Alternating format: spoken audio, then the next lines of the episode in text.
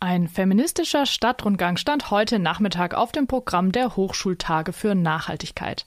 Birgit Heidke führte durch die Straßen der Innenstadt und machte Station an den Orten, an denen Frauen auf ganz besondere oder auch auf ganz alltägliche Weise gewirkt haben. Eine der ersten Stationen ist die Gerichtslaube. Das ist ein Gebäude aus dem 16. Jahrhundert in der Turmstraße direkt hinter dem alten Rathaus in der Innenstadt. Die Gerichtslaube diente auch zuerst als Rathaus, aber ab den 1500 ab 1530er Jahren als Gerichtsgebäude, da eben, daher eben auch der Name Gerichtslaube. 1557 findet dort der Prozess mit der Klägerin Anna Reulin statt und Birgit Heidke erzählt, was damals passiert ist. Es war kein Strafprozess, sondern das war eine zivile Angelegenheit. Es ging um das Scheidungsgesuch von einer Frau, von Anna Reulin aus Donaueschingen, die sich trennen wollte, von ihrem scheiden lassen wollte, also auch eine rechtliche Trennung wollte von, von ihrem Mann Hans Kaiser, der sich schon seit geraumer Zeit auf Freiburger Gemarkung als Wanderarbeiter, als Tagelöhner befand. Das war 1557. Scheiden damals. Ja, eben. Ja, gute, guter Einwand. Eigentlich war eine Scheidung nicht möglich. Über eine Scheidung entscheiden konnte nur ein Kirchengericht, wie auch alle Eheverträge, also die Ehen wurden auch in den Kirchen geschlossen. Das war eben eigentlich eine Angelegenheit des Klerus und nicht ähm, der zivilen Gerichtsbarkeit. Aber es gab sehr wohl in allen Städten immer auch die Möglichkeit, ähm, zu einem Scheidungsbegehren gehört zu werden. Und die zivilen Gerichte hatten eher die Aufgabe, Scheidungen zu verhindern und ähm, ja, den Kirchengerichten Arbeit abzunehmen und vieles abzuwiegeln. In diesem Fall war es sehr interessant, weil die Frau, die die Scheidung wollte, ähm, in Donaueschingen oben ähm, die gab als Scheidungsgrund an, dass sie sich hinter einen anderen, einen neuen Mann begeben hätte und den dringend heiraten wollte und ähm, dass ihr Mann Hans Kaiser eines Mannes nicht wert sei, weil es sich bei ihm in Wirklichkeit um eine Frau handeln würde. Hans Kaiser war, ähm, als sie sich kennenlernten, an den Hof von Anna Reulin gekommen, um dort als Tagelöhner zu arbeiten. Die beiden lernten sich dann kennen und beschlossen schließlich zu heiraten. Wie es weiterging, erzählt Birgit Heidke. Damals mit einer Frau und einem Kind, kam ein Jahr später wieder alleine und erzählte, dass ihm die Frau und das Kind gestorben wären. Sie werden beide im Winter verhungert, berichtet er. Und damit ist er aber sozusagen ein ausgewiesener Mann für die Familie. Ähm, das ist gar kein Zweifel daran, ähm, dass es hier irgendwie sich um eine nicht klar zu erkennende Person hätte handeln können. Offensichtlich war er auch beliebt in dieser Arbeitsstelle. Ähm, er bleibt dann im dritten Sommer ähm, nicht in, sozusagen in, ähm, im Gesindehaus, sondern fängt an, ähm, um die eine der Töchter zu freien. Und die beiden tun sich auch zusammen und nehmen einander zur Ehe, wie das heißt. Ähm, das ist auch interessant so zu wissen. Wir denken ja immer, das war früher alles viel strenger als heute. Aber die haben einfach beieinander gelegen und damit die Ehe vollzogen. Und ähm, Hans Kaiser macht sich danach auch erstmal davon, runter nach Schaffhausen ähm, und will ähm, erst einmal weg. Es ist dann einer der Brüder von Anna Reulin, der ihm nacheilt und ihn ausfindig macht und ähm, sozusagen ähm, am Kragen packt und wieder hochschleift in den Schwarzwald und sagt, du führst jetzt meine Schwester zur Kirche und zur Straße. Das war dann praktisch mit der, mit der kirchlichen Trauung und dem ähm, Zug des Paares über die Dorfstraße war dann die Ehe rechtlich gültig. Anne Reulin, die Frau, erzählt, dass sie beide zwei Jahre lang glücklich miteinander verheiratet gewesen wären und sie keine Ahnung gehabt hätte, dass es sich bei Hans um eine Frau gehandelt habe. Ähm, es wäre alles ganz normal gewesen, außer dass ihr Hans ein sehr friedfertiger Mann gewesen wäre. So friedfertig, dass sie einen guten Ruf im ganzen ähm, Städtchen hatten, ähm, weil es bei ihnen nie zu großen bösen Worten und auch nicht zu Gewalt gekommen ist. Dann passiert es in einer Nacht, dass Anna sieht, wie ihr Hans im Hof ähm, in der Hocke pinkelt.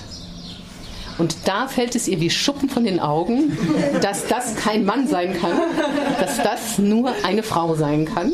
Und ähm, dann reimen sich auch Sachen zusammen. Ähm, es werden dann merkwürdige Dinge noch erzählt von Gerätschaften und Wickeln, die ähm, Hans sich gebastelt hätte und wie auch immer. Ähm, es ist offenbar sehr wichtig für diese Aussagen, dass ähm, für Anna, dass sie ähm, sagt, sie ist in aller Unschuld in diese Ehe gegangen und hat auch am Anfang nichts geahnt. Das ging so aus, dass ähm, Hans Kaiser wurde dazu gehört mhm. und hat ähm, das alles bestätigt, mhm. die Geschichte. Ähm, und auch sozusagen Anna ähm, geschont oder auch gesagt, ja, anerkannt konnte gar nichts dafür, mhm. für diese ganze Geschichte. Ähm, und wird dann relativ milde bestraft. Er steht, ähm, er oder sie steht für ähm, eine gewisse Zeit, das ist in, in dem Urteil oder in dem Beschluss des Gerichtes nicht festgehalten, am Pranger und wird dann nach der Stadt verwiesen. Also darf sich auf Freiburger, Freiburger mhm. Gebiet nicht mehr blicken lassen. Mhm. Ähm, und wie seine Geschichte oder ihre Geschichte weitergeht, das wissen wir nicht. Über mehrere Stationen geht es in dem Stadtrundgang dann weiter bis ins 20. Jahrhundert. Die Frauen sind dabei, sich immer mehr Zugänge zu gesellschaftlichen Bereichen zu erkämpfen und hierzu gehört auch die Universität. Die Universität Freiburg ist die erste Universität, die im Wintersemester 1899-1900 in Deutschland Frauen als voll immatrikulierte Studierende zulässt und Medizin ist dann das erste Studienfach, das Frauen studieren dürfen. Im KG1 erzählt Birgit Heidke aus dem Leben der jüdischen Ärztin Bertha Ottenstein.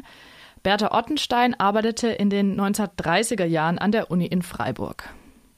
Sie habilitierte 1931, hatte keinen Lehrstuhl, war Privatdozentin, aber arbeitete an der und forschte an der ähm, Uni Hautklinik in Freiburg und verlor im Mai 1933, wie viele andere ähm, Lehrende an der Universität, ähm, ihre Stelle. Also sie wurde in den Zwangsruhestand ähm, versetzt, wobei sie ja noch eine sehr junge Frau am Anfang ihrer Karriere war. Ähm, das war das Gesetz zur Wiederherstellung des Berufsbeamtentums. Das war ähm, ein Säuberungsgesetz der des nationalsozialistischen Staates, mit dem alle ähm, nicht arischen, aber auch alle politisch zweifelhaften ähm, Staats- und später dann auch Stadt- und Landesbeamten entlassen wurden. Das brachte die erste große Welle auf an Emigration ähm, der ähm, Intellektuellen und der Wissenschaftler Bertha Ottenstein emigrierte zunächst nach Ungarn und bekam eine Stelle an der Universität Budapest und ging dann 1935 nach Istanbul. Istanbul war in der Zeit die größte Exiluniversität Europas, besonders für deutsche Wissenschaftler und Wissenschaftlerinnen. Ich habe als Gegenstück mal den deutschen Studenten mitgebracht und auch die nationalsozialistische Studentin. Das ist nicht so einfach, das so zu fassen, ähm, die Situation der ähm, Studentinnen an den deutschen Universitäten nach 1933. Tatsächlich beginnt das 1933 ähm, mit einem großen, vor allen Dingen ideologisch aufgeblasenen Versuch, die Frauen vom Studium fernzuhalten und sie vor allen Dingen konkret zu diskriminieren als eingeschriebene Kommilitoninnen. Speerspitze ist da wirklich die Studentenschaft selber, die anfängt, ähm, besonders auch wieder in den Rechtswissenschaften, da haben wir das als konkretes Beispiel, die Frauen auszuschließen aus den Seminaren, dass sie sozusagen beschränkt wurden auf die Vorlesungen und die Repetitorien. Wir standen an dieser Station im KG1 im Empfangsbereich und deswegen hat es so Gehalt. Ja, das ist beschämend zu hören, dass während der NS-Zeit gerade die Studentenschaft den Ausschluss der Frauen aus dem akademischen Bereich vorangetrieben hat. Dann später im 20. Jahrhundert, nein, im doch 20. Jahrhundert, in der oft so bezeichneten zweiten Frauenbewegung ab den 1960er Jahren waren die Universitäten zum Glück wieder ein Ort, an dem die Emanzipation vorangetrieben wurde. Birgit Heidke noch mal kurz über die Anfänge der Frauenbewegung in den 1970er Jahren in Freiburg. Sie begann in Freiburg wie fast überall ähm, kurz nach diesem legendären Tomatenwurf von 1969. Ähm, womit sozusagen die patriarchalen Strukturen in der neuen revolutionären Linken an der Universität ähm, öffentlich gemacht wurden. Und in Freiburg begann das Ende 1971 mit ähm, ersten Frauenversammlungen an der PH und an der Uni. Das lief interessanterweise parallel. Und dann haben die sich sehr schnell, haben die sehr schnell gegenseitig voneinander erfahren und sich zusammengetan. Das Interessante ist, dass ähm, dieses erste Flugblatt an der PH, das hat mir eine der damaligen Protagonistinnen in einem Interview erzählt, ähm, das war geschmückt äh, mit so einem Rahmen, in dem praktisch eine Sammlung von abwertenden Begriffen über Frauen stand. Also von dämlich über ähm, Zicke und alles Mögliche. Und ähm, die ähm, Protagonistin hat mir erzählt, wie schwierig und wie viel Mut es gebraucht hat, 1971 überhaupt eine Versammlung zu machen, die sich an die Frauen gerichtet hat und an die ähm, Frauen praktisch nicht als zukünftige Mitkämpferin in einer linken Bewegung, sondern an die Frauen, um über die eigenen Probleme und über die eigene Situation in der Gesellschaft zu reden und sich dazu auszutauschen. Das schlug aber ein wie eine Bombe und von da an ging es los, auch in Freiburg. Das waren Ausschnitte aus dem feministischen Stadtrundgang, der heute Nachmittag mit Birgit Heidke stattfand. Mehr Informationen zur feministischen Geschichte in Freiburg könnt ihr im Internet finden auf dem Portal der feministischen Geschichtswerkstatt. Auch Birgit Heidke ist da ein Teil davon und die Adresse der Homepage ist femwerkstatt.de.